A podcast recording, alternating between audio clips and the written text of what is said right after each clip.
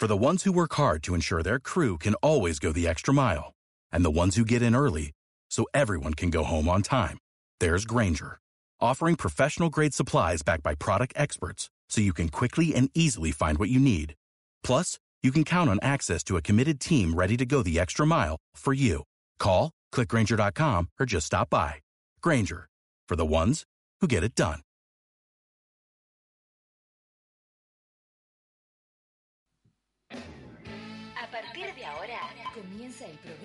Miércoles de Hablando Seguro, un análisis técnico y jurídico de la temática de la actividad aseguradora, con la conducción periodística de Edgardo Guadaña y Carlos Esquiavo.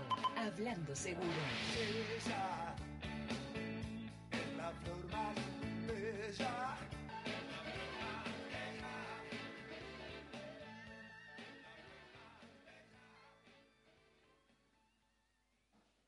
Ahora vamos al espacio publicitario. Los riesgos son cosa de todos los días. Usted puede contar con el seguro más apropiado para enfrentarlos. Seguro Automotor de la Perseverancia Seguros. La tranquilidad necesaria para conducir sabiendo que usted y su vehículo se encuentran protegidos. La Perseverancia Seguros. Desde 1905, su compañía de confianza. La Perseverancia Seguros, donde vos podés asegurar tus bienes y proteger tu patrimonio. Casa Central, Colón Esquina Betolaza, de la localidad de Tres Arroyos y agencias en todo el país. LS Autopartes, carrocerías, repuestos y accesorios para tu automotor. Lo encontrás en Avenida Marconi 1460 de Tandil. Teléfono 0249 4420 699. Guido López Neumáticos, representante oficial de Bridgestone Firestone. Una manera distinta de atender a tu automotor.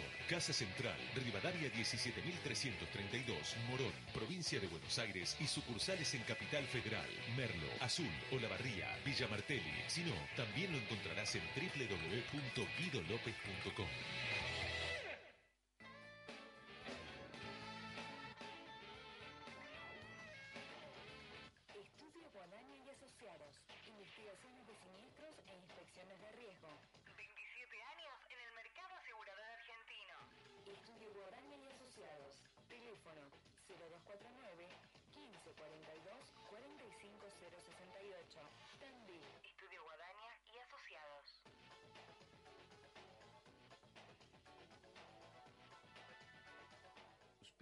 este consejo. Federal Seguros, una empresa de capitales argentinos. 0810-333-3725. www.aseguradorafederal.com.ar.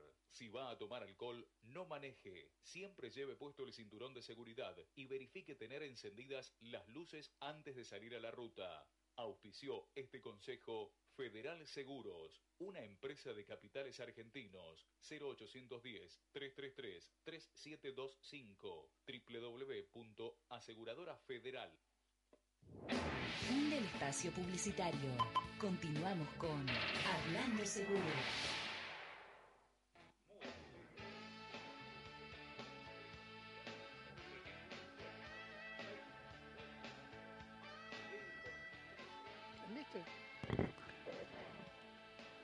Pero muy, pero muy buenos días en este miércoles 22 de mayo del 2013, siendo las 10.42 de la mañana, acorde los relojes, y hoy un día muy particular por muchas cosas.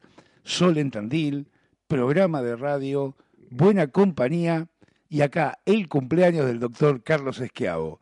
Carlos, muy buenos días, ¿cómo te va? A la miércoles. Muy bien, la verdad.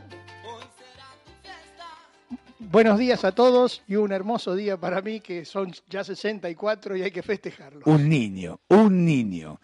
Te cuento que por acá reclaman asado, fiesta, torta, pero bueno, eso, Que- eso, eso se verá, ¿no? Que se vengan el 25, acá los esperamos. Bien, o sea que todo el que quiera festejar y levantar la copa, 25, 2 de la tarde, eh, no tocar el timbre con las manos, o sea, Totalmente. Con la pierna. Con la pierna, sí, sí, sí. Buenos regalos, este, algún buen vino y entonces el 25 estarán invitados. Y acá estamos, como siempre, agradeciéndoles a nuestros auspiciantes por aguantarnos, por permitirnos ir creciendo eh, día a día, semana a semana, por toda la grata compañía que nos hacen y nos hacemos en esto de hablar de temas de seguro con la me- mejor onda y la mayor responsabilidad. Como te habíamos adelantado en el, en el Facebook en estos días, en las últimas horas, vamos a seguir hablando del tema de las exclusiones de cobertura en los seguros de vida, Seguro de persona. En los seguros de persona más específicamente.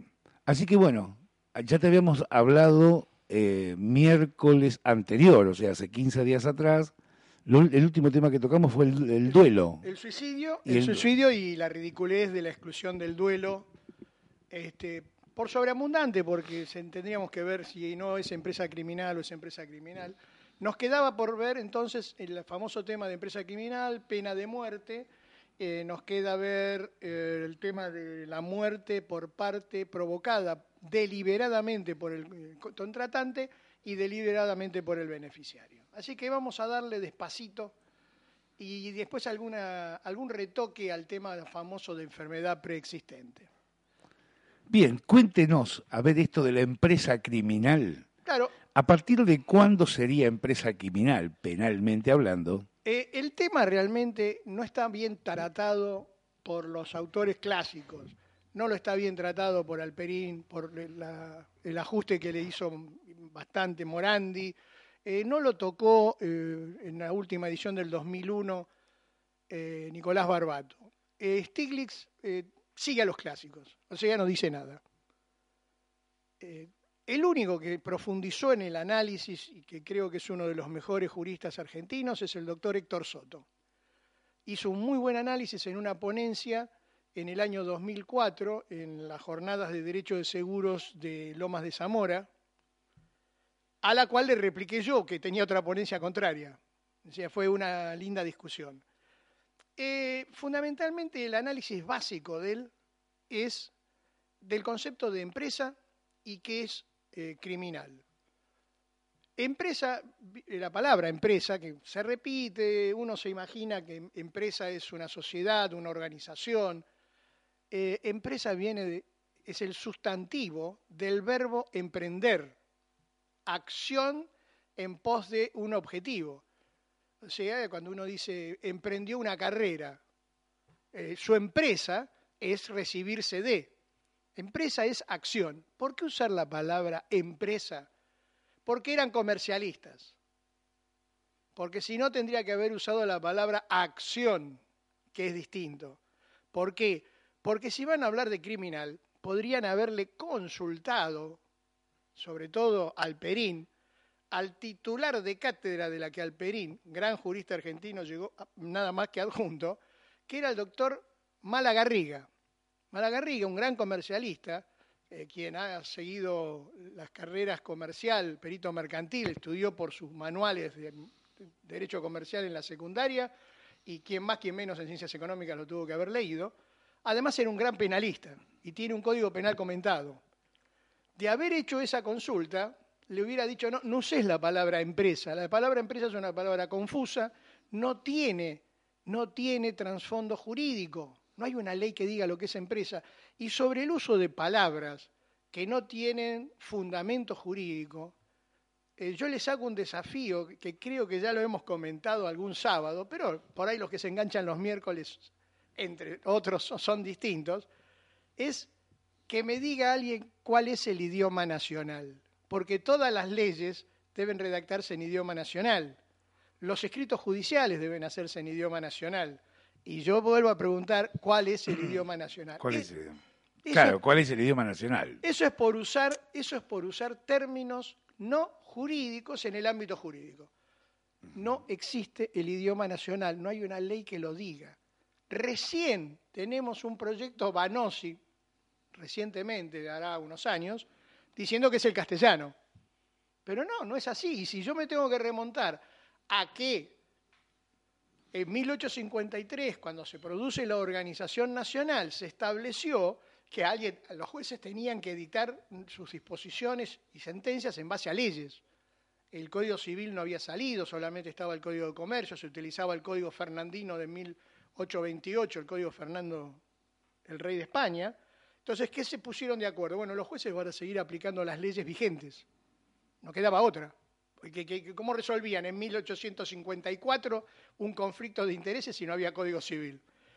Entre esas leyes había una, se consideraba leyes, pero eran las famosas células reales, que estableció para estas tierras cuál era el idioma en que tenían que salir las leyes. Y eran el castellano, el guaraní, el mapuche, el quechua y el huichi.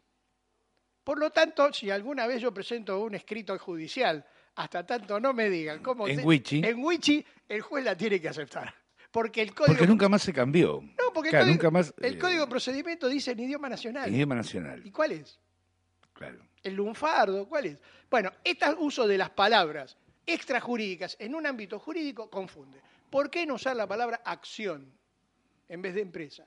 No quiso escuchar al Perín y usó el término empresa. Por lo tanto, vamos a dar por sabido que la palabra es acción, acción criminal. La pregunta entonces es, si lo que quiso decir es em, que el concepto de empresa implica desde el momento en que la persona comienza a actuar en pos de un objetivo criminal, tendríamos que decir, entonces la la- los actos preparatorios están incluidos. Y estarían incluidos. O sea, El acto preparatorio con miras a cometer el Por- delito, digamos, por la estafa. por- claro, el, el tema, claro, digamos, eh, si una persona es repelida en un acto de robo a mano armada y lo matan, es clarito, no hacía falta ni siquiera este artículo. Pero el problema es que cuando una ley tiene que legislar, no legisla para lo que está clarito, legisla justamente para lo que es conflictivo, para los casos límites o complejos, porque además la realidad es compleja. Está limpiando el arma con la que piensa salir a robar. Se le dispara un tiro y se mata. Era un acto preparatorio. Está Era, era un acto preparatorio. Estaba limpiando el arma para salir. Ahora, claro, está bien, muy pícaro lo tuyo. Pero bueno, en realidad ahí el acto preparatorio era con miras, pero digamos, la muerte es el acto criminal. No, pero la muerte tiene relación, ¿Tiene relación causal? Y sí, Sí. ahí sí, porque él estaba. Sí. Por eso, entonces, para mí, los actos preparatorios quedan afuera. Porque los actos preparatorios, cuando son desistidos, no son delito. Nos reunimos tres personas y organizamos un robo. Nos ponemos de acuerdo, limpiamos las armas, No, nosotros nos agarran en la Ten- esquina. tenemos, el, tenemos el automotor listo para ir a hacer el robo. Cuando subimos al automotor decimos, muchachos, ¿y si vamos a comer un asado y no robamos nada? Ese mejor no robemos nada y nos vamos. No es punible lo que hicimos. Organizamos el robo, nos preparamos para el robo, pero no hicimos, ni siquiera empezamos a hacerlo. Por lo tanto, para mí los actos preparatorios quedan afuera. Problema de la palabra empresa. Bueno, hay que ver qué actos preparatorios. Todo acto preparatorio, porque no es criminal. El acto preparatorio no es criminal. Porque si yo lo desisto, si yo lo desisto, no es punible. Bueno, una cosa, está bien, lo podés desistir. Y la pregunta que yo te hago es la siguiente. Yo voy a empezar, o sea, yo fabrico tres certificados de función y para todo esto me lleva sus tres, cuatro meses, suponete, en buscar quién me lo falsifica, la tinta, el modelo, esto, aquello, lo otro. Y resulta que yo tenía ganas de hacerle pasar a la compañía de seguros estos tres certificados de función, pero me agarró un infarto. O sea, no me agarró un infarto, me quedé seco ahí dormidito arriba de la mesa, pero en realidad los certificados están hechos, cualquier otro los puede seguir usando. O sea, ese acto preparatorio Sí, no, pero- a posterior va a tener incidencia en la medida que se realice el, el hecho. Pero el acto preparatorio, no, no. A el, ver. El acto preparatorio de falsificar es inidóneo todavía para ser calificado criminal porque no lo hice Efectivo. efectivo. Quien lo toma, yo me agarró un infartito y lo agarró otra persona, esa persona primero está cometiendo un delito, que es hurto. porque no eran para él esos papeles. Y, ¿Y que le segundo, roba un ladrón? no, va junto con el ladrón preso. El que le roba un ladrón es otro ladrón. Así lo dice la ley. El tema es que esos papelitos, en manos de quien se los apropió indebidamente, tampoco son más allá que el de- del delito de apropiación indebida de cosa mueble ajena, es eh, todavía un delito. Todavía no estamos en lo que se podría llamar una acción criminal. Por lo tanto, tenemos que dejar todos los actos preparatorios. Ahora vamos a ver en qué grado de participación criminal tiene que haber eh, actuado el, el asegurado. Es eh, la solución que da el doctor Soto está muy bien preparada, realmente hay que reconocérselo, porque lo que él nos dice es tomando un artículo del Código Civil en cuanto eh, a qué se debe entender por el acto criminal y la relación causal, él nos dice, bueno, en definitiva, el Código Civil nos da una solución porque dice que es el, el resarcimiento de los daños solo comprende... ¿no? A ver, estoy tratando de encontrar el ¿Qué- artículo. qué- qué se le perdió, mi El amigo? 902. No, estaba buscando el artículo para leerlo textualmente. Las consecuencias de un hecho que acostumbra a suceder según el curso natural y ordinario de las cosas se llama en este código consecuencias inmediatas. Él me, tras- me transmuta el 902 a la solución de esto. Es decir, la relación causal entre el hecho o la acción o la empresa con la muerte tiene que ser lo que, según el curso natural y ordinario de las cosas, suele suceder. Si alguien sale con un arma a robar, es normal que pueda él matar o ser muerto. Y si es muerto, entonces está en empresa criminal. Volvemos a aquel caso clarito. Ahora, ¿es de acuerdo al curso natural que una persona que participa en una acción criminal conduciendo el automotor mientras los demás bajan a robar pueda ser muerto? Y la pregunta es, según el curso natural, ¿significa que alguien repele la agresión y por ende de- una bala perdida de esa persona este, lo mata? Y si están yendo en el coche robado también a robar y son atropellados por un camión y él muere, es del curso natural que esa era la, la relación causal. Van a decir, no, ahí no tiene nada que ver. Estaban yendo a robar, volvían de robar. Ahora la pregunta es, ¿y en qué grado de participación? Porque acá el hombre era conductor, puede ser el campana simplemente, puede ser el que pasó la información. El- simplemente vamos a decir, para que no se ofenda ningún bancario, eh, en un país que no es Argentina, el cajero que pasa la información sobre alguien que retiró una importante suma de dinero, tiene una participación criminal, gratis no lo hace. Entonces, el primer problema que se presenta entonces es el grado de participación. Y ahora vamos a ver quién repele la acción. ¿Es legítima toda acción de repeler la agresión criminal? Ahí viene la cuestión. Eh, el señor sale a robar. Sale a robar y nosotros acá lo hemos visto, lo hemos leído. El señor salió a robar a puño. O sea, en, en Tandil es normal, hemos visto varios casos donde el señor físico importante fue a la chica del kiosco y le dije, "O dame la plata o te doy-". este, con una forma mucho más este, explícita, le dijo, "Eh, prospinaré sobre tu cara algunas piñas. Claro. O sea, este, y la chica mete la mano donde está la caja, saca un revólver y le pega un tiro. Eso es sexo en la legítima defensa. Por lo tanto, la pregunta es, ¿y también va a estar? ¿También va a estar? Y cuando estamos en grado de tentativa, ya es acción criminal. ¿Y la tentativa de un delito inidóneo? ¿Qué es un delito inidóneo? Nos pusimos todos de acuerdo y vamos a robar la casa de fulano porque sabemos que tiene guardado plata, tiene un montón de electrodomésticos. Lo que no teníamos la información es que el día anterior se mudó. Claro, y la casa está vacía. Y en, Sí, en sí. esa acción criminal, resulta que cuando entramos a buscar, yo me caigo de una escalera, me parto el cráneo y me mato. Bien. Entonces, el Escúcheme. te- El, tema, el tema queda. Yo le puedo proponer, Sí. hablando de queda, le puedo proponer una pequeña pausa. Inclusive a vos del otro lado, decime dónde estás, dónde andás, cómo está el tiempo por tu ciudad o de donde nos estés escuchando. Y en un ratito volvemos con más Hablando Seguro Online. Hablando seguro. Ahora nos tomamos un descanso y vamos al espacio publicitario y buena música. Buena música. Los riesgos son cosa de todos los días. Usted puede contar con el seguro más apropiado para enfrentarlos. Seguro Automotor de la Perseverancia Seguros. La tranquilidad necesaria para conducir sabiendo que usted y su vehículo se encuentran protegidos. La Perseverancia Seguros. Desde 1905, su compañía de confianza.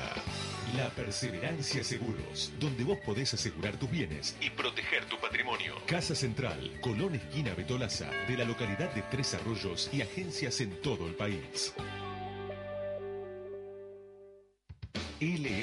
Autopartes, carrocerías, repuestos y accesorios para tu automotor. Lo encontrás en Avenida Marconi 1460 de Tandil. Teléfono 0249 4420 699.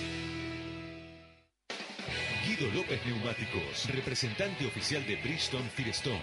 Una manera distinta de atender a tu automotor. Casa Central, Rivadavia 17332, Morón, provincia de Buenos Aires y sucursales en Capital Federal, Merlo, Azul, Olavarría, Villa Martelli. Si no, también lo encontrarás en www.guidolopez.com.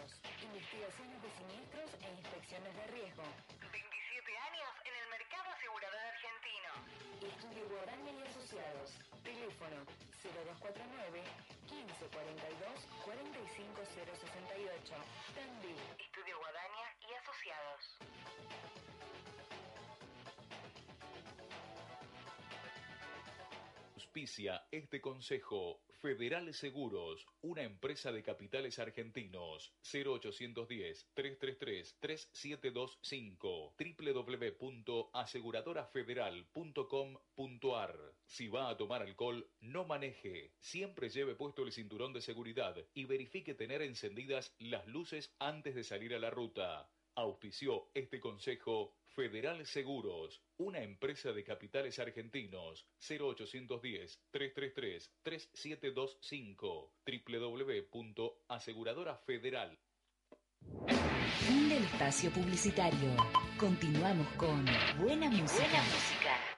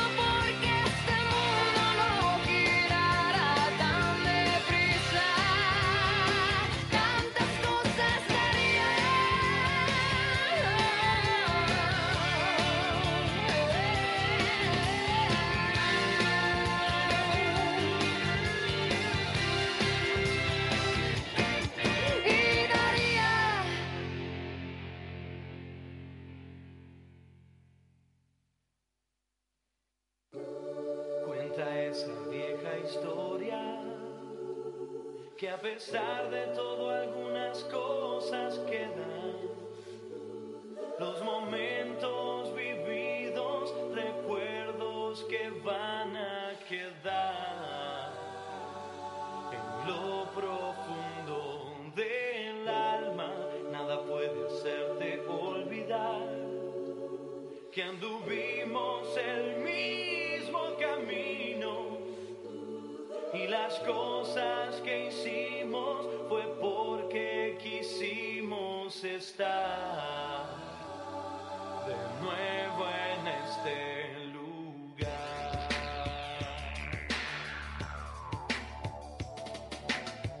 Love is what we bring. Of freedom. A pesar de los errores, a pesar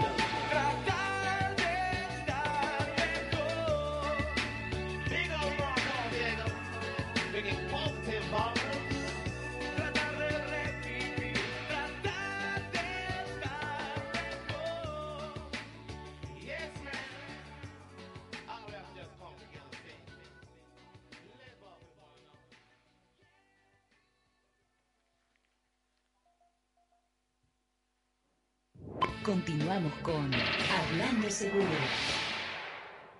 11.08 de esta mañana de miércoles 22 de mayo del 2013 y aquí en Tandil con un sol realmente hermosísimo de un día así como de inicio de primavera.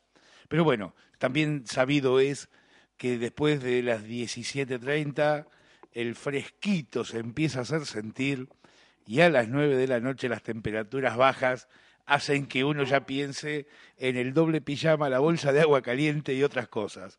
Bueno, estamos aquí en el día del cumpleaños del doctor Carlos Esquiavo, eh, que bueno, está con, está con todas en el día de la fecha.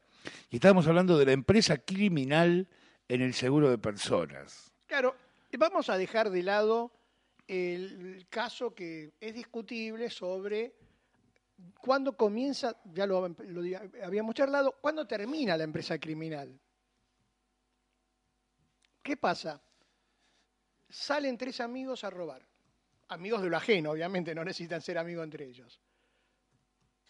Cobran su botín, se retiran del lugar indemnes y llegan a un lugar a repartirse la plata. Y el asegurado es muerto por sus compinches que no querían dividirlo al 33%. Bien. La pregunta es, ¿fue dentro del acto criminal? Porque el robo terminó. ¿Es del, del curso normal y habitual que eso ocurra? Y puede alguien Y decir... puede pasar. Sí, sí, es Puede normal. pasar. Es cosa de ladrones. O sea, la mexicanía ya siempre existió. Pero es parte de la, de la acción criminal. Entonces, tenemos la discusión de cuándo comienza y tenemos la discusión cuándo termina. Pero acá viene la otra cuestión. La pregunta es, ¿la empresa criminal, en el concepto de empresa, tiene que ser doloso? ¿Los delitos culposos quedan afuera? Cuando No, una persona... No deben quedar. Pero afuera. no dice nada. Pero no dice nada. Ahí viene Bueno, la pero esto. ¿Es del curso natural de los acontecimientos que una persona prepare un coche para correr una picada y muera en la picada? Vamos a tener muchas dudas. Estamos hablando siempre del asegurado, ¿no? Sí, sí, sí. O sea, ¿es natural que una persona que va a practicar esquí muera practicando esquí? No. No, no es natural. Eh, Sucede, sí, sucede, puede suceder. Pero es natural. Pero vos sabés que yo quería echar algo, Carlos, que es lo que venimos nosotros diciendo de hace rato en el programa tradicional de los sábados. Las pólizas, y yo brego, y siempre digo lo mismo, parece que tuviera maldad la sangre, pero no. Brego porque alguna vez la superintendencia se ponga realmente los pantalones largos y diga, chau, agentes institutorios. Chau. En el banco que se dedica a prestar plata y a no joder en el seguro. Y por otro lado, que las pólizas sean tipo contrato de alquiler. sí. Claritas. Basta de eso rebuscado que pasa esto que estamos analizando. ¿Habla de culposos? No, no habla. Ahora, y si no habla, ¿están incluidos? ¿Los debemos dar tácitamente incluidos? ¿O alguna doctrina y o letrado del otro lado va a decir, no, no, pero si no habla es porque no están? Eh, por eso digo, cuanto más claridad le pongamos al mercado y cuanto más claridad le pongamos a la parte contractual, menos dolores de cabeza. Y- A pesar de que la siniestralidad pueda seguir, no, no pueda seguir, pero menos dolores de cabeza. Pero es que además estamos hablando todavía de la ley, no entramos a las pólizas que en lugar de simplificarlo lo complicaron. Pero vamos a otro, a la segunda parte del 137, cuando también está exclu- el asegurador se libera cuando eh, el asegurado o la persona cuya vida está asegurada pierde la vida por aplicación legítima de la pena de muerte. Lo primero que uno dice, no, acá en la Argentina no hay pena de muerte, los tratados internacionales, bueno, pero recordemos que hay lugares donde aplican la pena de muerte. En los seguros de personas, las personas tienen el vicio de viajar y puede que un argentino, cosa que ha ocurrido, asegurado acá en la Argentina, cometa un hecho que en Texas este, es penado con la pena de muerte. Creo que en Texas casi pasar un, un semáforo en rojo también se pena con la pena de muerte. Así que es muy normal que este hombre le pase la aplicación de la pena de muerte. Entonces uno dice, ¿qué puede tener de complicado? Este esquiavo le busca complicación a todo. Claro, y el error de prohibición, el error de prohibición, la señorita que sale en plena Ramadán en Irán con una minifalda que está penada con la lapidación, ¡Wow! Claro. ella no claro. lo sabe. Ella no lo sabe. sabía. ¿Qué le va a decir la aseguradora a los beneficiarios? No, mire, le aplicaron la pena de muerte en Irán. Entonces, No. fíjense lo que es redactar cuando no se pone a prueba una redacción. Bueno, pues esto es lo que yo digo, Carlos, yo, eh, pero lo digo con todo respeto. Las compañías de seguro más de una vez también eligen gerentes por contacto o acomodo y no personal capacitado técnico en cuanto a la interpretación. Porque esto se podría solucionar ponien- poniendo en las pólizas que, eh, eh, modificándolo en favor del asegurado, la, disposición del artículo 137, eh, está cubierta eh, la muerte de la persona cuya vida se aseguró, aun cuando se aplique la pena de muerte, si la misma ocurre por error de prohibición en algún país determinado. Y hasta se lo puede listar a los países. Decir, bueno, si, si fue a Irán, la culpa, ¿qué voy a decir? Le fue de vacaciones a Irán. No es que se fue, se mudó. Sí, sí, o podía haber ido por un tema de trabajo, Bueno, dos, tres días. Pero igualmente ahí hay agravación de riesgo. Porque si va a trabajar, si va a modificar su residencia, ya Pero aquí la, va- pero la va a modificar tres días. es está decir, bien. esto- Pero la cuestión, la cuestión Pero está. acá hay otro tema. Vos decís, porque yo me voy a Irán a trabajar, no sé, yo trabajo en X, X seguro y me mandan a liquidar un siniestro a Irán. Un muchacho bomba que parece que se fue para arriba. Pero el, el tema es, ¿eh? ¿pero qué? Cuando viajo a Córdoba, y cuando viajo a San Juan, y cuando viajo No, a no, no. Jujuy, Eh, es decir, Está bien. está- habría evaluación de Claro, riesgo porque voy a la Puna a 3.500 metros de altura. Ya que mandaste la del muchacho. Es decir- Imagínense, que no es tu caso, él, porque además no son muchachos, el muchacho, el muchacho que, es, más lo tuyo. que es medio amanerado. Y se le ocurre, Carlos. claro, y se le ocurre ir a liquidar un siniestro este, Afganistán, cuando están los, los talibanes. Le aplica la pena de muerte, legítima aplicación de la pena de muerte. Entonces, eh, el tema es, es se las trae. Se las trae, ¿por qué? Ah, se las trae. Ah, yo pensé que se las... No, no, discúlpeme, me fui para otro lado. No, no, no. El poco tema- serio lo El mío. tema se la trae y se las trae ¿por qué? Porque voy a repetir, muchas de las partes de, este- de nuestra ley y muchas pólizas, por no decir el alto porcentaje de las pólizas, son malas copias y malas traducciones de otros sistemas. Entonces no se los pone a prueba, trabajan, sobre todo las pólizas de, seguro de personas son inglesas, la legislación y la justicia inglesa y norteamericana trabaja distinta que la justicia y la legislación este, continental, codificada, y esto es lo que ocurre. Pero vamos a seguir con el tema. La otra forma en que queda liberada la aseguradora es cuando el tomador o contratante provoca deliberadamente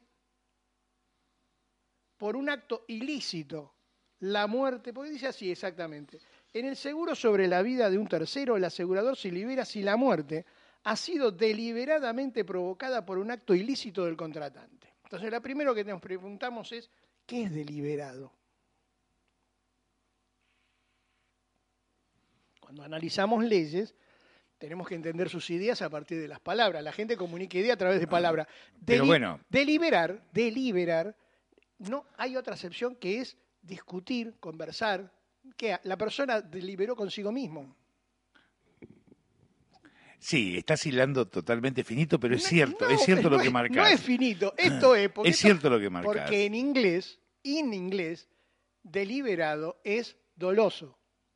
Está mal traducido. Mal traducido. O sea, ni siquiera tuvieron la, la virtud de Bueno, cambiármelo. pero volvemos, volvemos a hablar de lo que ya hablamos inclusive con Gustavo, es decir, copiamos y pegamos, copiamos y pegamos, la superintendencia inclusive que en la aprueba, ley, inclusive en la ley. que aprueba las cláusulas tampoco lo mira, a esto le sumás en algunas compañías falta de capacitación y algunos gerentes que llegan porque son buenos tipos, pero por ahí no tienen capacidad técnica, entonces se arma una ensalada Claro, lo que ocurre es. de un quilombex importante y siempre, como al menos digo yo, a río revuelto ganancia de pescador, porque siempre, casualmente anoche estábamos dialogando con un amigo eh, acaloradamente en un momento, decía, no, pero viste, ahora todos se bandearon, viejo, y son proconsumidores. Este fue el término. Le digo, pero ¿sabes qué pasa? En la medida en que tengamos poca claridad, poca capacidad de resolución y haya cosas de base que no se cambien, y la cosa va a ser cada vez más proconsumidor, porque lo estás metiendo en una licuadora, lo sacás de la licuadora, lo metes en un trompito a hacer mezcla, lo sacás del trompito a hacer mezcla, lo metes en un tambor de 200 litros y lo, y lo mandás 700 metros en bajada. Claro, el tipo lo estás volviendo loco. Bueno, no es que se bandearon y van todos para el lado del consumidor. La realidad es, como dijo en un magnífico discurso o charla en las jornadas de Derecho de Seguros de Tucumán, eh, un gran jurista, es la venganza del consumidor. Hace años que viene sufriendo el consumidor los abusos. Si con la ley del consumidor ocurren todavía las cosas que ocurren, y este diríamos, aún así, con una ley tan clarita, tan pro- intuitiva, tan protectora, un artículo de la Constitución protegiéndolos a los consumidores, existen abusos. Entonces usted va a comprar un electrodoméstico y le dicen eh, 24 cuotas sin intereses. Ah, qué bueno, me interesa. ¿Cuánto sale? Y sale 1.500 pesos el producto. Bueno, lo compro. Y de repente usted ve la factura y sale 2.000. ¿Cómo 2.000? Me dijo 1.500. No, no, porque eh, 24 cuotas sin intereses es con el seguro de garantía extendida. No, pues yo no lo quiero, entonces no le doy 24 cuotas sin intereses. Todavía con la ley de defensa del consumidor se siguen abusando. Cuando una persona compra un automotor cero kilómetro de alta gama y se le parte el bloque del motor, se le parte el bloque, Sí, sí, el blog, el blog. lo lleva, le reparan el bloque. La persona que dice, no, no, No, yo compré, un- nuevo. yo compré un cero kilómetro, a mí me das un cero kilómetro nuevito, que es lo que dice la ley de defensa del consumidor. Tiene esta persona que iniciar una demanda contra una empresa de primer nivel internacional, Sí. contra el O sea, todavía seguimos teniendo abuso. No, no, seguro. Eh, Eh, te usted cuento, compre, compre un cero kilómetro, compre un cero kilómetro que no se lo regalan pero me y- acaba, me acaba de pasar, y Carlos. usted tiene que pagar el chapón, tiene que comprar la alfombra Sí. porque le ponen un hule. O sea que no hay abuso del consumidor. Ah, Todavía con esta ley hay abuso contra el consumidor. Y vamos al seguro, que es lo que nos interesa. Y lo hemos discutido en, el- en- en las eh, charlas que tenemos regularmente los sábados. La ley de seguros dice 15 días para pagar. No, Desde- no, no, en 15 días no hicieron ni la orden de pago. Por eso, entonces todavía tenemos esas corruptelas y te pago a los 45 días que vas a iniciar una mediación. Y no, te sale más caro la mediación y cuando estás en la primera audiencia de mediación te llegó el cheque. Y hablando de llegar el cheque, vamos a mandar luego de la pausa saludos a un montón de gente, para hacer un miércoles en realidad, que está prendida del otro lado y el anticipo es Don Lucas Bravo, ab- abrazo enorme, enorme por los Belville, pórtese bien con el inspector de siniestros, no le haga lío y en un ratito más estamos junto a todos ustedes por esto que hemos llamado miércoles online de Hablando Seguro. Hablando seguro. Ahora nos tomamos un descanso y vamos al espacio publicitario y buena música. Buena música. Los riesgos son cosa de todos los días. Usted puede contar con el seguro más apropiado para enfrentarlos. Seguro Automotor de la Perseverancia Seguros. La tranquilidad necesaria para conducir sabiendo que usted y su vehículo se encuentran protegidos. La Perseverancia Seguros. Desde 1905, su compañía de confianza. La Perseverancia Seguros, donde vos podés asegurar tus bienes y proteger tu patrimonio. Casa Central, Colón Esquina Betolaza, de la localidad de Tres Arroyos y agencias en todo el país. LS Autopartes, carrocerías, repuestos y accesorios para tu automotor. Lo encontrás en Avenida Marconi 1460 de Tandil. Teléfono 0249 4420 699. Guido López Neumáticos, representante oficial de Bridgestone Firestone. Una manera distinta de atender a tu automotor. Casa Central, Rivadavia 17332, Morón, provincia de Buenos Aires y sucursales en Capital Federal, Merlo, Azul, Olavarría, Villa Martelli. Si no, también lo encontrarás en www.guidolopez.com.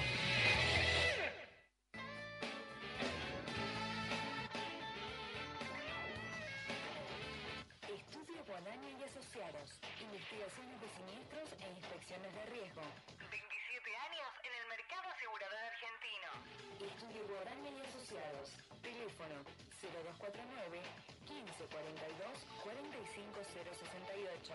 Tandil. Estudio Guadaña y Asociados.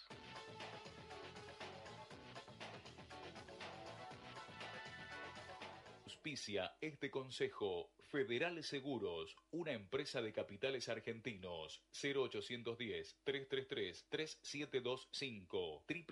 www.aseguradorafederal.com.ar. Si va a tomar alcohol, no maneje. Siempre lleve puesto el cinturón de seguridad y verifique tener encendidas las luces antes de salir a la ruta. Auspició este consejo Federal Seguros, una empresa de capitales argentinos. 0810-333-3725. www.aseguradorafederal. Fin del espacio publicitario. Continuamos con buena música. Buena música.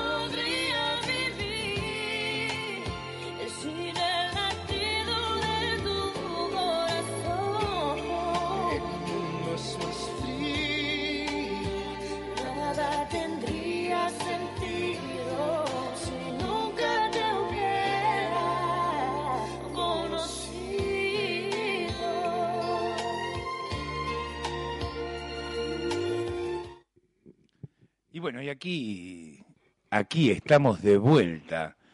Eh, bueno, después de habernos puesto un poquito meloso, pero como ya no es hora ni de estar en la cama ni de hacer cucharita, hemos vuelto para encarar este último bloque en referencia a poder culminar con esto de la empresa criminal y cosas por el estilo que nos ha traído acá el doctor Esquiavo. Eh, no sin antes, Carlos, saludar a Laura Rovira Montes de Oca, belleza de General Pacheco que nos está siguiendo, a la gente de Seguros KD, a la gente de la agrupación eh, que no tenemos el gusto de conocer, pero les mandamos un saludo enorme, nos han mandado un mensaje privado felicitándonos de agrupación Machaca Güemes. No, no sé si es una asociación civil, si es una entidad política o agrupación gremial, eh, a la gente de accidentes de tránsito, de siniestros.com y a Hernán Bilbao, ahí productor ubicado allá por, por Monroe y Amenábar, o Ciudad de la Paz de la ciudad de Buenos Aires.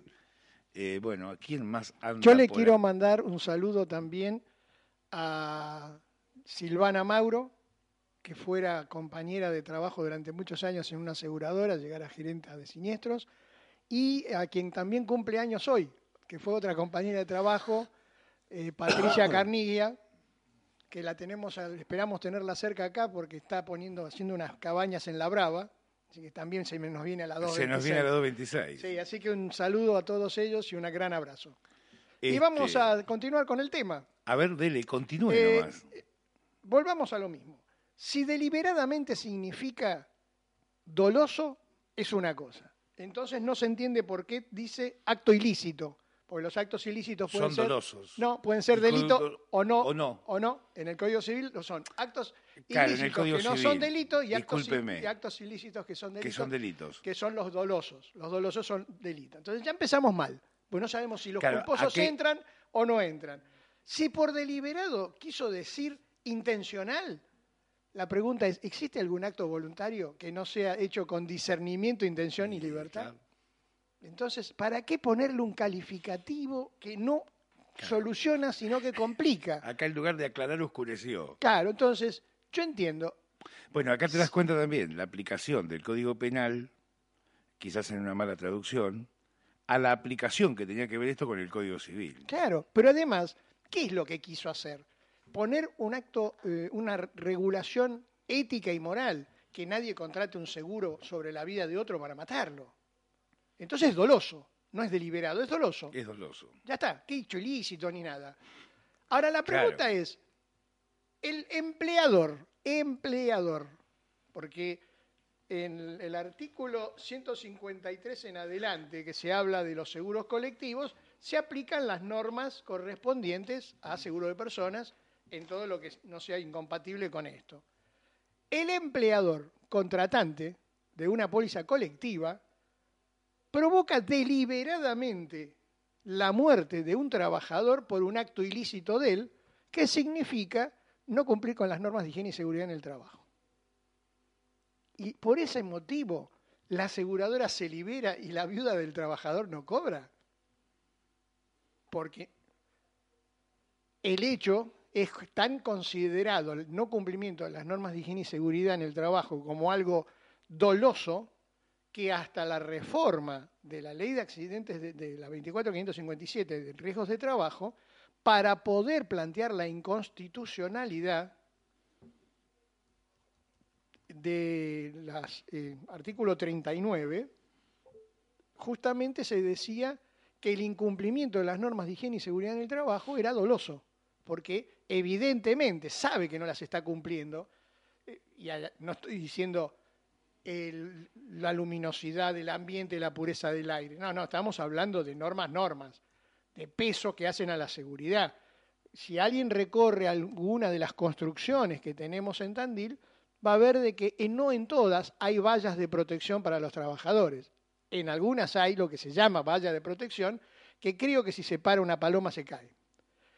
Y eso es doloso. Tan doloso es que el ingeniero responsable, en caso de que se caiga un trabajador por fallas en la valla, va a ser procesado penalmente.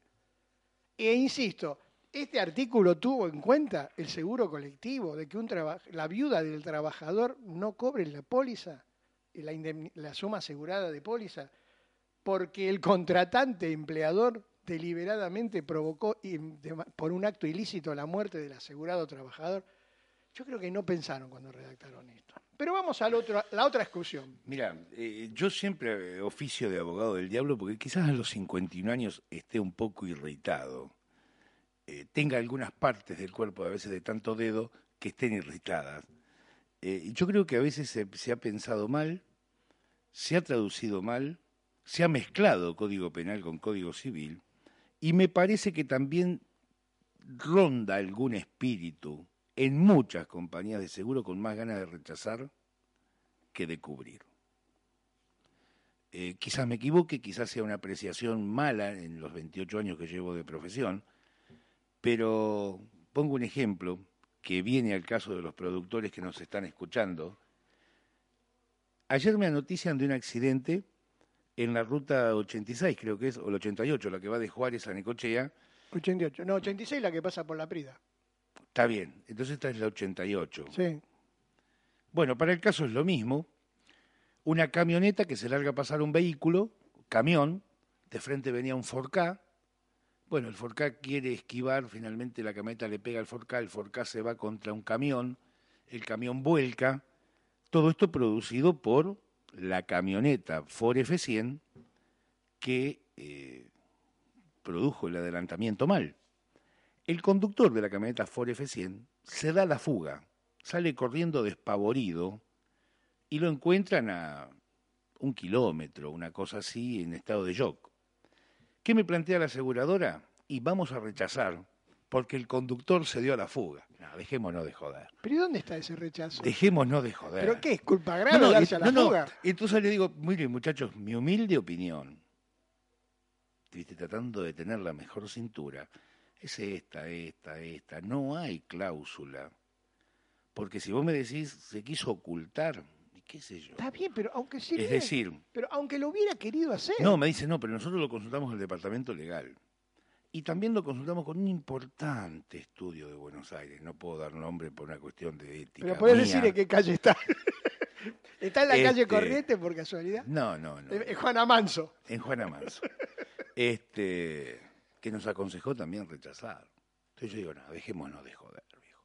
Tenemos un gerente que cobra 25 lucas, tenemos un estudio que por hacer un dictamen de mierda va a cobrar su buena plata para terminar pagando. O sea, yo creo que hay jodas, eh, o hay jodas, o cada vez son más los pelotudos que se aglutinan en el mismo lugar. Claro. No, la pre- a, a mí me gusta el diccionario lunfardo tuyo. Claro. El Yo digo, viejo. el tema es el siguiente. El tema este sería lindo verlo el sábado, para no confundirlo con las exclusiones, pero la pregunta es la siguiente. ¿La fuga después del accidente causó el accidente? No. No. Eh, Vamos al artículo 36 de la ley, porque si estamos hablando jurídicamente, un importante estudio hizo un dictamen, porque esto no es como muchas veces suele ocurrir que las aseguradoras le dicen al médico, usted revíselo al tercero y dele el 2%. Pero si todavía no lo revise, usted haga lo que le decimos, pues si no le damos trabajo. y el déjate médico joder. dice, trauma, tiene eh, quebrada la tibia, tuvo que operarse la cadera y todo, 2%. Bueno, si los profesionales van a decir con su firma lo que le piden que digan, eso no es un dictamen. Si en el 36 me dice que la, yo puedo establecer las consecuencias del incumplimiento de una carga o una obligación que provocó el siniestro, bueno, acá no lo provocó el siniestro, la huida del hombre, o que agravó las consecuencias del siniestro. Hay más muertos porque él huyó, hay más heridos. Los, cuando él salió corriendo, los coches empezaron a romperse más. Entonces, no, no. Presumen de que él se va despavorido porque provocó el queriendo hecho. huir porque estaba borracho. Ah, claro, un borracho corriendo. Un borracho corriendo no, no alcanza, como dije, flaco, vos me estás hablando, de que la misma policía certifica y vamos a creerle, que tratando no de dar, estaba alcoholizado. que no está alcoholizado y que dice, lo encontramos a dos kilómetros. En estado de shock. En estado de shock. Flaco, eh, o sea, limitate a eso. Encima, encima, encima, en un hecho ocurrido en provincia de Buenos Aires, donde yo le recomiendo al gran estudio y al departamento de legales que revisen la Pero jurisprudencia. estudio conocido, ¿viste Claro, eso que sí, dice, sí, sí. tenemos 80 abogados corresponsales en toda en todo el país, Y Europa, el, el el Océano mundo Atlántico y en Mar- y en Marte, O claro. sea, por eso digo, yo les recomendaría que lean ¿Cómo robo fallos, plata? fallos de la Suprema Corte de la Provincia de Buenos Aires, algunos de carácter casatorio. Casatorio significa que esa interpretación auténtica del derecho en el ámbito del territorio de la provincia de Buenos Aires es obligatorio para todos los tribunales inferiores a la Suprema Corte, que dicen que la culpa grave del asegurado y el estado conducir borracho es culpa grave o exclusión de cobertura para algunos, para mí es culpa grave, eh, no libera a la aseguradora respecto de la víctima en función al fin social del seguro. Yo les recomiendo que lean esos fallos, porque hubo casos determinantemente de culpa grave. O sea, no solo estaba ebrio, comprobadamente ebrio, sino que además no tenía el control del vehículo, quedó demostrado que no lo tenía al momento del hecho, por ejemplo, tomar una curva de 90 grados a 120 kilómetros por hora, más bien que el automotor empezó a dar tumbos y aplastó a dos personas. ¿Y qué dijo la Corte? Eh, San Isidro, culpa grave, dijo. Liberó a la aseguradora, primera y segunda instancia. Llega a la Corte y la Corte dice, sí, ciertamente. Pero, ¿y el fin social del seguro? La pobre viuda, el pobre huérfano, porque el padre murió aplastado por un Mm. energúmeno. Páguele y después vea lo que hace usted con su asegurado. Pero Entonces- ese es el tema. A veces no se toman los recaudos previos. Pero además- Como es no hacer las previas, hoy tener todos riesgos con franquicias muy bajas y después cuando su- suceden los siniestros altos se quejan. Es decir, hay un montón de Bueno, cosas concatenadas Hay un impor- que hacen a que hoy para mí eh, la parte técnica del seguro esté demasiado despiolada. Pero por eso digo, hay asesores que dicen lo que le pagan para que digan. Eso no es asesor. Eso es poner una firma con cierto prestigio al querer de otra persona. Hay un importante jurista que escribe en una revista conocida, que ha desarrollado bastante bien el tema de culpa grave. Es una revista que reciben en general solamente el mundo interno del seguro, algún productor, pero en general todos los gerentes. Y, este autor ha mencionado una serie de fallos sobre culpa grave eh, que liberan a la aseguradora, como dando a entender, evidentemente, que la ten- pareciera creerse que la tendencia jurisprudencial es en favor de eliminar la cobertura en los casos en donde se conduce de tal manera, con tanta exorbitancia del riesgo previsto del asegurado. Sí, pero sin embargo no ha tenido en cuenta lo que opina la mayoría de los tribunales en defensa de la víctima eh, en la provincia de Buenos Aires, en Córdoba, en San Juan, donde en San Juan, por ejemplo, Catamarca y La Rioja fueron pioneros en interpretar que la indemnización autónoma para los gastos médicos no podía limitarse a los 10 mil pesos, bueno, ahora 10 mil pesos ahora, sino al total de la suma asegurada. Y le obligaban a la aseguradora a, pagar en su momento los 80 mil y ahora los 180 mil pesos, son, son los del seguro obligatorio, a la prestación médica. Entonces, cuando uno tiene que este, tomar los riesgos, sobre todo en responsabilidad civil, no puede decir los jueces son ignorantes de la técnica del seguro. Los jueces son lo que son y ese es el riesgo. Eso es lo que hay que evaluar. Entonces, si todos los jueces, vuelvo a repetir, en la mayoría de las jurisdicciones, pensando en la víctima, no le van a hacer lugar a la culpa grave o a la exclusión de cobertura en estado de ebriedad, porque le van a decir el fin social del seguro, ese es el riesgo. No sigan insistiendo en rechazar siniestros con ese tipo de conductas, porque lo que hacen es agravar los costos del siniestro. Y voy a Sí, sí, terminar, sí. voy a terminar ya la- el programa Culmine, culmine. con la muerte del asegurado por el beneficiario. O sea, pierde todo derecho el beneficiario que provoca deliberadamente la muerte del asegurado con un acto ilícito. Nuevamente volvemos a lo mismo. Ahora yo pregunto, el señor le dice a su mujer, mira, estoy cansado, ¿podés vos sacar el coche así, me, me llevas al trabajo y después vas para donde vos querés? La mujer saca el coche, con tan mal tino, pobre mujer, pues no es que quiera acusarla de manejar mal, que pega un giro hacia la derecha donde estaba el marido y por supuesto lo atropella y lo mata. Esa es la razón por la cual ella no va a poder cobrar el seguro, porque es un hecho ilícito. Está conduciendo un automotor y pasa ennaranjado un semáforo entre amarillo y rojo la embiste un colectivo y mata al marido que era el asegurado, o el asegurado, que el señor beneficiario que conducía es el señor y muere la mujer que era la asegurada.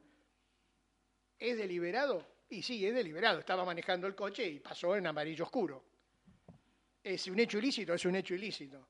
Y va a haber un juez que le diga, no, señor, usted no va a poder cobrar el seguro, señora, usted no puede cobrar el seguro. No. Entonces, ¿para qué tenemos esto? ¿Por qué no lo redactaron bien? Y ponen, pierde todo el derecho del beneficiario que dolosamente provoca la muerte del asegurado por y nada más. Dolosamente provoca la muerte del asegurado. Y ya está. No, no, pero no es así. ¿Y qué nos dicen las pólizas? ¿Qué es lo que vemos en la póliza? Bueno, barbaridades. Como no le era suficiente, empezaron con exclusiones. Una de las cuales es, resulta de lo más ignominioso. Y todavía lo discuten. Este, tengo un amigo, un gran jurista, asesor de una cámara empresaria, que todavía lo discute bajo el criterio yo hago lo que quiero. Porque la empresa hace lo que quiere. Yo creo que no leyó el fallo, yo le diría que vuelva a leer el fallo, sobre todo con el dictamen de Becerra, en Hospital Británico contra el Ministerio de Salud Pública Estado Nacional. Sea, se acabó la, la época en donde una empresa hace lo que quiere, porque desde que es reconocida por el derecho para ser sociedad, para interactuar en sociedad, tiene responsabilidades sociales. Entonces, por lo tanto, no hace lo que quiere. ¿Y cuál es esta exclusión? Cuando el asegurado muere con motivo de una huelga.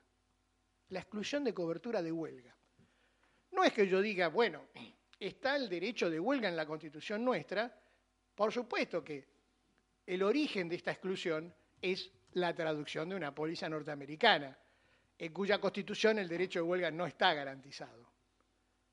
La pregunta es, ¿cuándo muere alguien con motivo de una huelga? ¿Qué es una huelga? Porque, vuelvo a repetir, hay que interpretar palabras. Las cláusulas son para ser interpretadas. Si no, el 1198 cuando dice los contratos deben ejecu- celebrarse, ejecutarse e interpretarse de buena fe.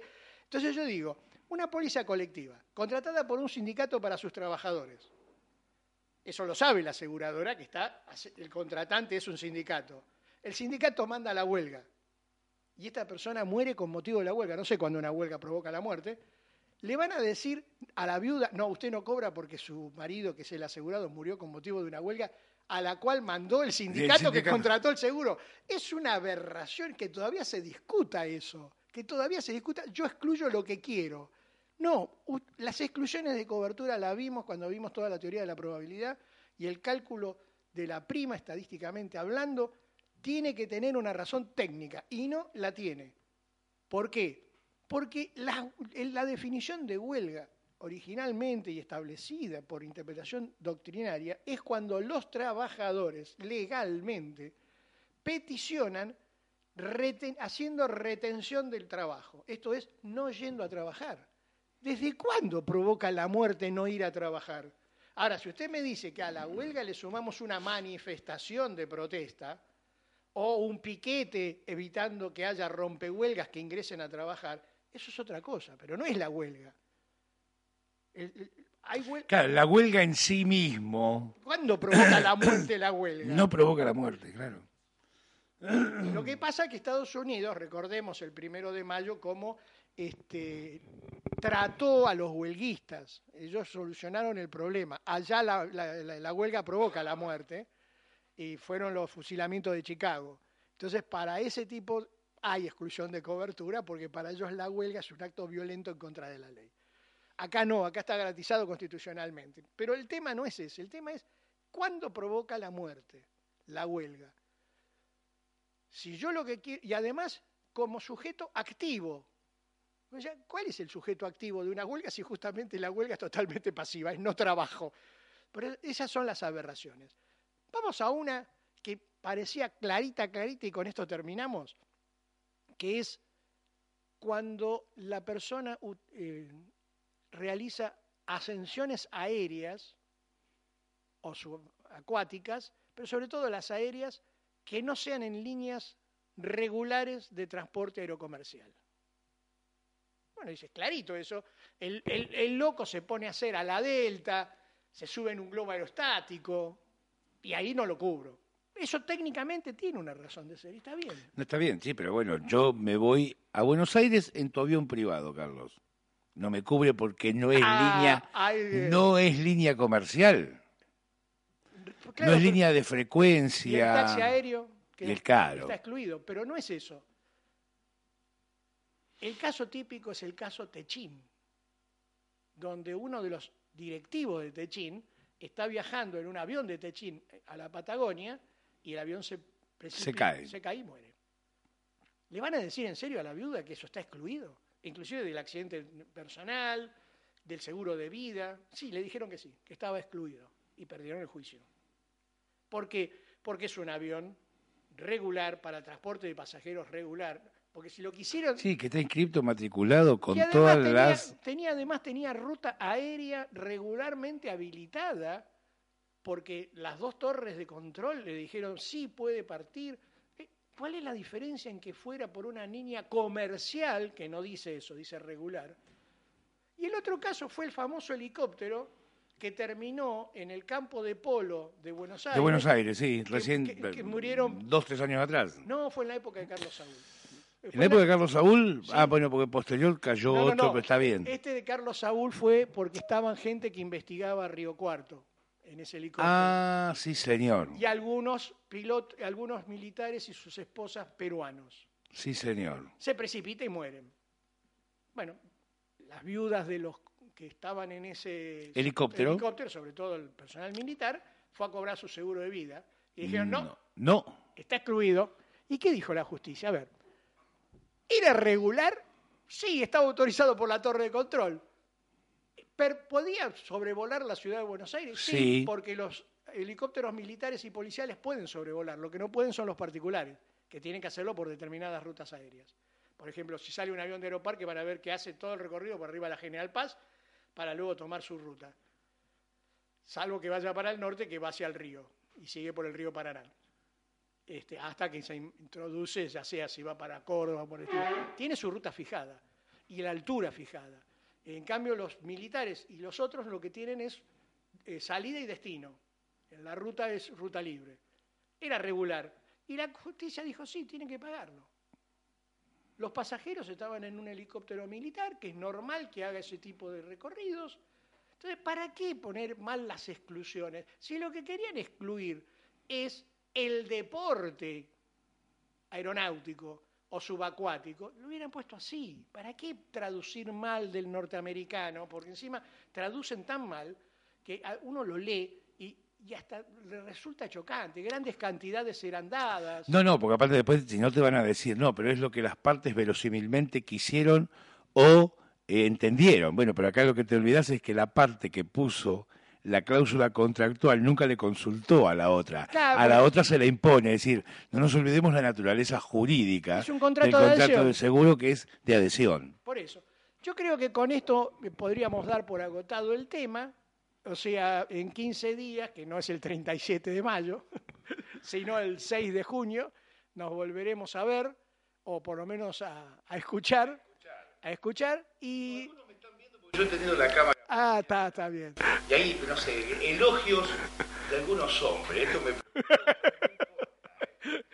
Bueno, nos volveremos a ver y ya en nuestra página web vamos a ir anunciando cuáles son los temas.